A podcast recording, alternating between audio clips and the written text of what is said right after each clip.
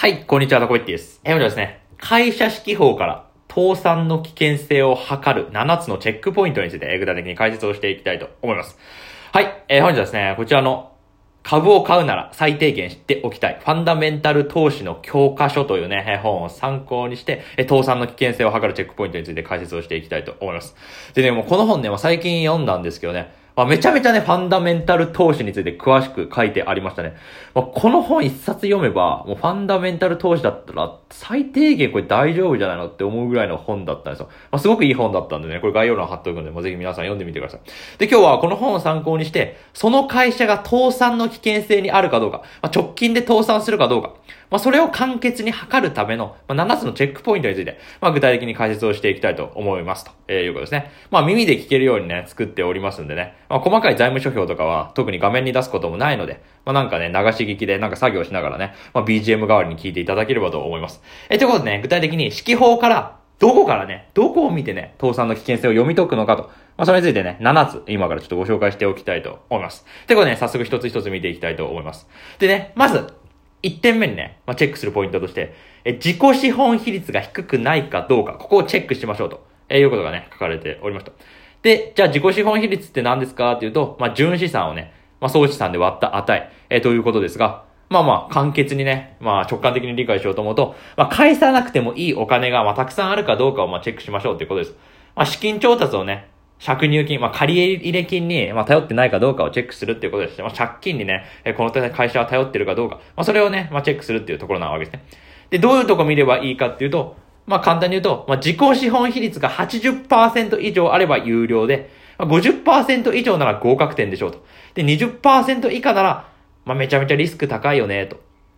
まあそういうようなね、お話になってくるわけなんですね。まあこのね、自己資本比率っていうのは、まあ会社指揮法にね、まあ書いてありますんで、まあそこをパッとね、チェックしてね、あ、50%以上あるから大丈夫だな。あ、この会社自己資本比率7%しかないから、これやばいなと。まあそういうことをね、まず一つ目にチェックしましょうと、えいうことでございました。ということで、まず一点目が自己資本比率が低くないかどうか、えこれをね、チェックしましょうということですね。まず一点目のポイントでした。はい。で、二つ目が、有利子負債が多くないかどうか。え、これをチェックしましょうというところですね。で、有利子負債ってじゃあ何かっていうと、借金のうち、利子を支払わなければならないもの。え、これを有利子負債というわけですね。まあ簡単に言うとね、まあ借入金や、え社債の、えことですね。まあ借金とか、えー自分で発行してるね、え社債の、えことですね。まあ利子をつけて、まあ支払わなければいけないものなわけですよ。で、これね、有利子負債が多すぎると、まあ借金返せなくなって、で、倒産リスクが高いわけなんで、この有利子負債が多いかどうかをチェックしましょうというところなんですね。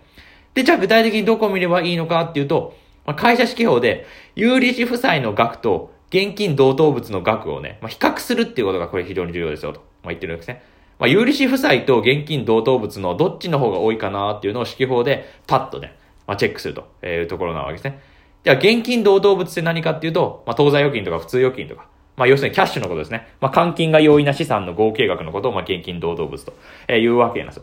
要は、キャッシュよりも借金の方が多かったらやばいですよねっていうのを、まあ、簡単にチェックしましょうって言ってるわけですね。で、まあ、ちょっとね、例を出すとね、まあ、例えば有利子負債が500億円で、え、現金同等物が300億円だとしたらどうでしょうかと。ね、有利子負債の方がね、圧倒的に多いわけですよ。で、そうなったら、手元にあるキャッシュより、借金の方が多い。利子をつけて返さなきゃいけない借金の方が多いっていうことなんだから、倒産リスクめっちゃ高いですよねっていうところなんですね。だから、現金同等物より有利子負債が多い場合は、これ、要チェック。まあ、危険が高いんじゃないの？と思いましょうということなわけですね。で、このね、有利子負債と現金同等物の差も、これ年々、まあ5年ぐらいの単位でね、こう見ていくと、より良いというところなわけですね。まあ、例えばね、え有利子負債と現金同等物の差額がね、年々開いてる場合は、年々ね、キャッシュが減っていって、年々借金が多くなってるってことなんで、これもたさらに要注意じゃないのって、えーいうところなわけね。だから有利子負債はしっかりとチェックしておきましょうとえいうところなわけですね。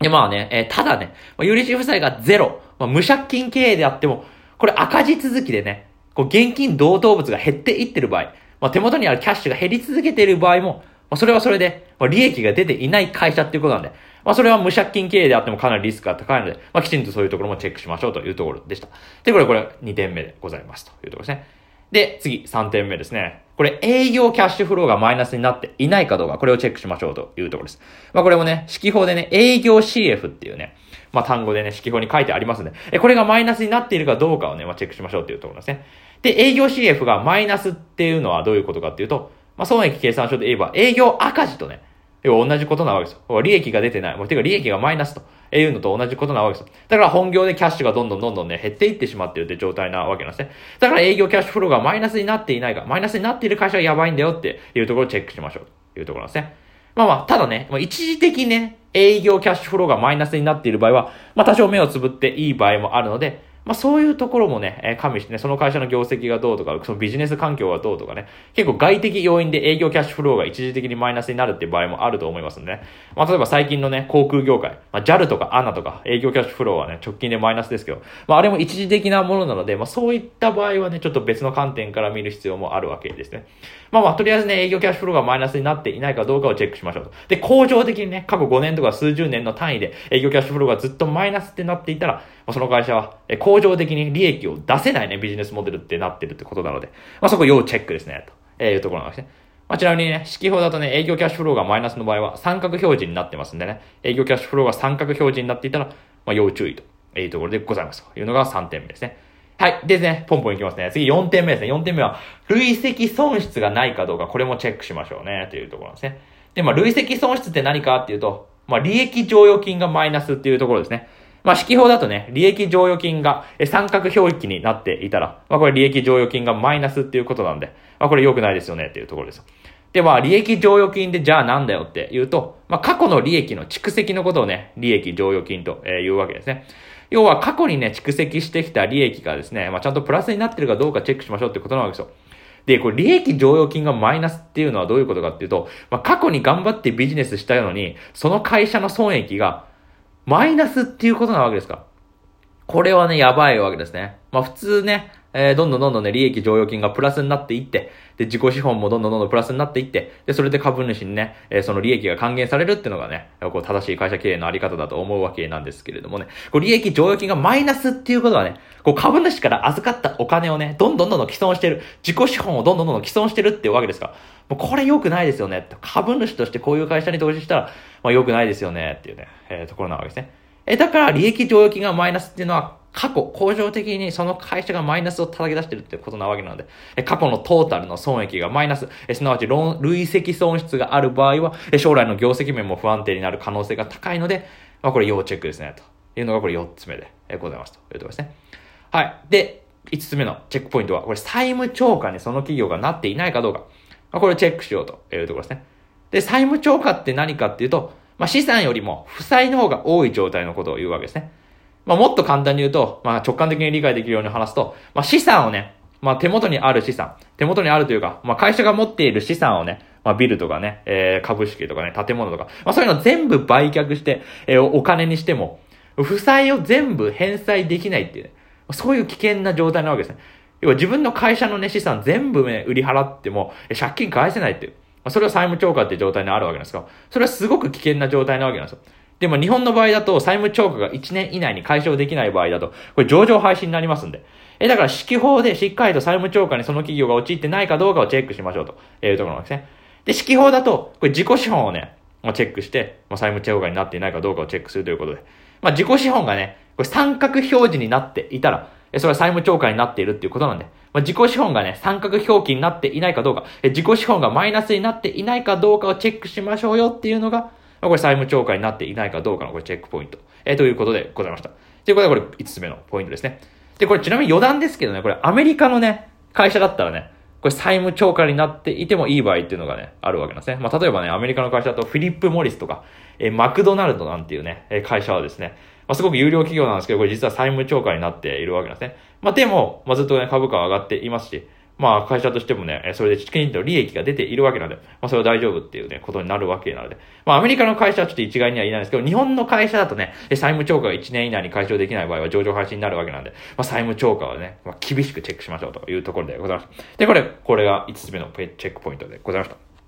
た。はい。で、次、6、6番目のね、ポイントですね。え、これはね、その会社がね、赤字続きでないかどうか、これをチェックしましょうというのが、これ6つ目のポイントでございますね。はい。これ赤字続きでないかどうかは非常にわかりやすいと思います。まあ、要は利益が出てない。利益がマイナスというところですよ。で、これね、3年以上の赤字はまあ、要注意な、えー、わけなんですね。まあまあね、かろうじて1年だけのね、赤字だったら、まあまあそういう時もあるかな、たまたま市況が悪かったのかな、というところではあるんですけども、これ3年以上赤字が続いている場合っていうのは、これ恒常的にね、え、そこの会社のビジネスでしっかり利益が出せていないってことですか？ら、え、その会社のビジネスモデル自体に問題がある可能性が高いわけなんで、こう赤字続きの会社にはですね、なるべく投資しないようにしましょうというところです。で、赤字がね、ずっと続くってことは、まあ、さっきも言った、言ったんですけど、そう、株主資本、まあ、自己資本をね、既存させるってことなわけですから、まあ、しっかりと株主にね、利益も還元できないってことなわけなんですか？ら、だから投資すべきではない。赤字は悪であるというところですね。まあ、これはしっくりくると思うわけですね。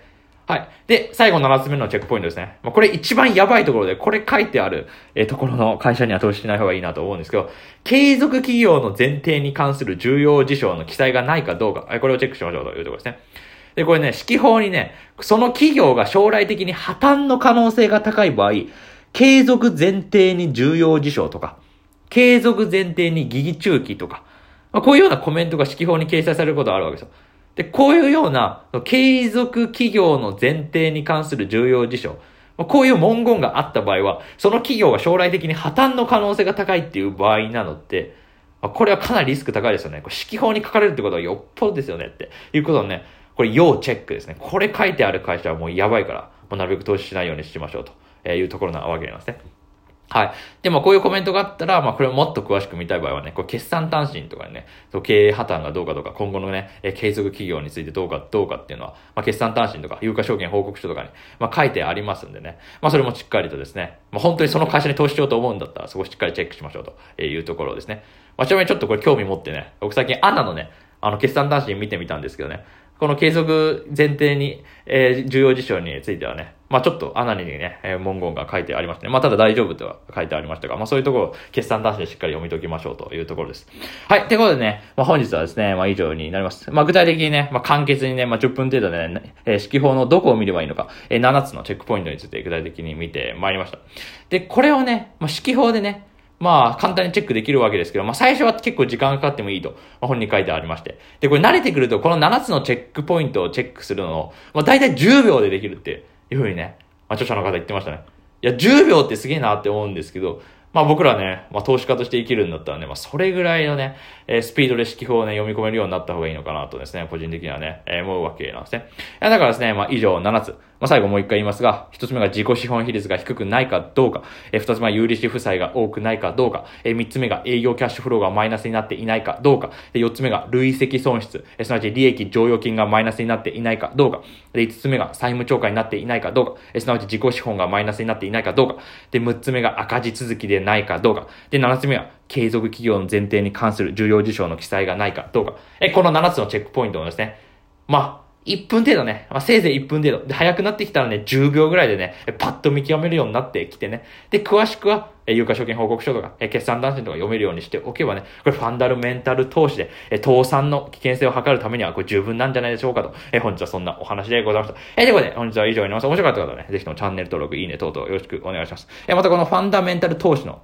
教科書はね、これ日本株をね、個別株投資でやる以上はね、まあ、すごくね、いい本で、これ一冊理解しておけばね、かなりこれ日本株投資上手くなるんじゃないかなと、え思いましたのでね。まあ、興味ある方はぜひとも読んでみてください。えー、ということで、本日は以上になります。ご清聴ありがとうございました。